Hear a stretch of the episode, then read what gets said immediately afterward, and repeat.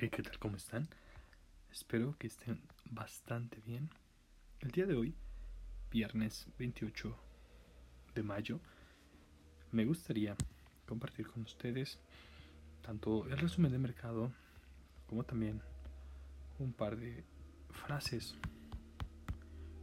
como ya ha venido siendo costumbre en este podcast, sobre el tema de las inversiones.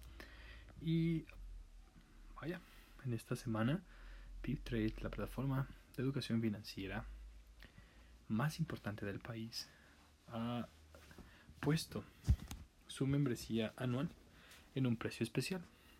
Así que si quieren 200 pesos de descuento en la suscripción, mándenme un mensaje privado a mi Instagram arroba 19 para que les haga llegar el código de descuento. Sin más, empezamos el episodio del día de hoy con la siguiente frase.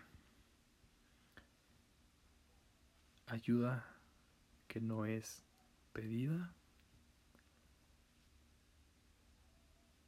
es una falta de respeto.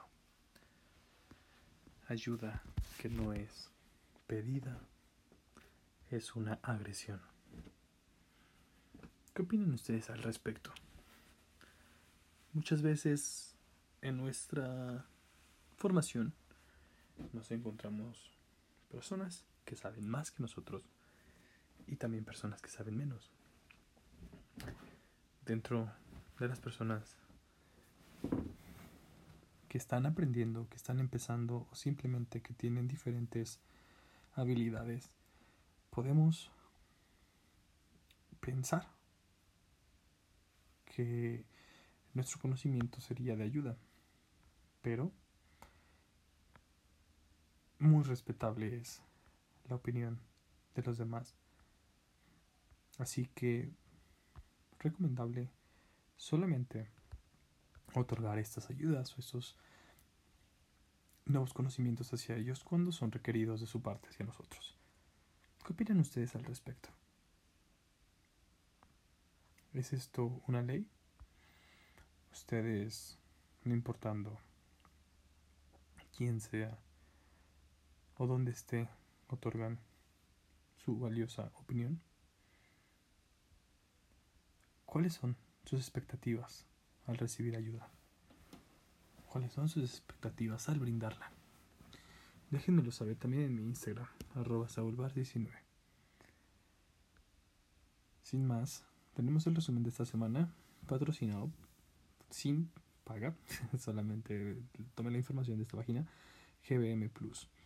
Tenemos que el presidente López Obrador anunció que Pemex adquirió el 50% de participación de Shell en la refinería Deer Park de Houston, Texas, por un total de 596 millones de dólares. Como resultado, la petrolera mexicana será la única propietaria del complejo después del anuncio agencia calificadora Moody's bajó la calificación de riesgo de la refinería desde BAA2 a BAA3, un escalón arriba de perder el grado de inversión. ¿Qué opinan ustedes de esta inversión? ¿Fue buena? ¿Fue mala? En esta semana en México el, el IPC ganó 13.45% desde el inicio del año con esta semana teniendo un incremento de 0.43%. El Standard Poor's 500 subió esta semana un 1.33% y en lo que va del año lleva un 12.11% arriba. El Bovespa el día de hoy subió un 2.46% acumulado del año 5.54%. En Europa el Stocks 50 subió 1.11% para esta semana acumular 14.58%. El Nikkei japonés subió esta semana 2.94% para acumular un 6.21% al 2021. Y el CSI 300 de China esta semana estuvo en 3.64% arriba para acumular una ganancia de 2.11% en lo que va del año.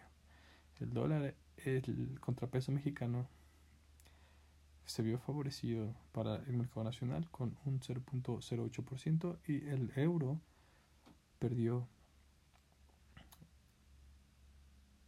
el, euro a comparación del peso mexicano se vio depreciado en 0.24%.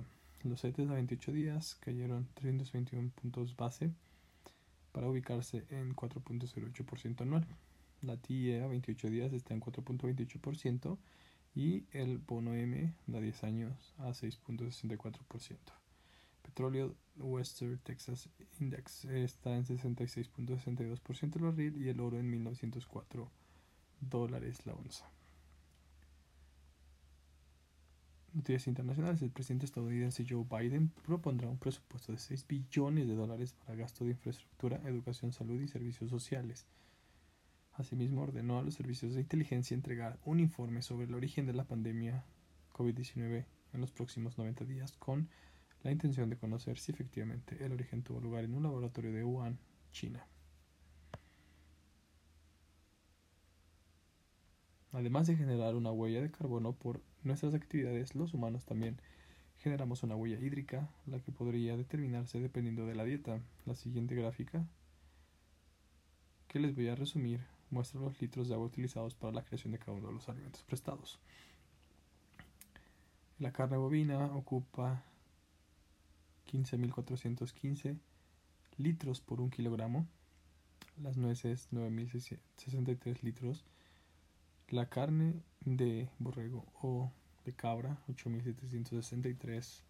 La carne de puerco 5.988. La carne de pollo 4.325. Los huevos 3.275 litros por cada kilogramo. Los cereales 1.644 litros por cada kilo. La leche 1.020 litros de agua, las frutas 962 y los vegetales 322 litros por kilogramo. Esto para tener en cuenta las acciones que están invirtiendo en este preciado recurso que es el agua. Denle una revisión y si pueden hagan un análisis para tener una base sólida. Espero que tengan un excelente día, que sus inversiones vayan lo mejor posible. Nos escuchamos mañana.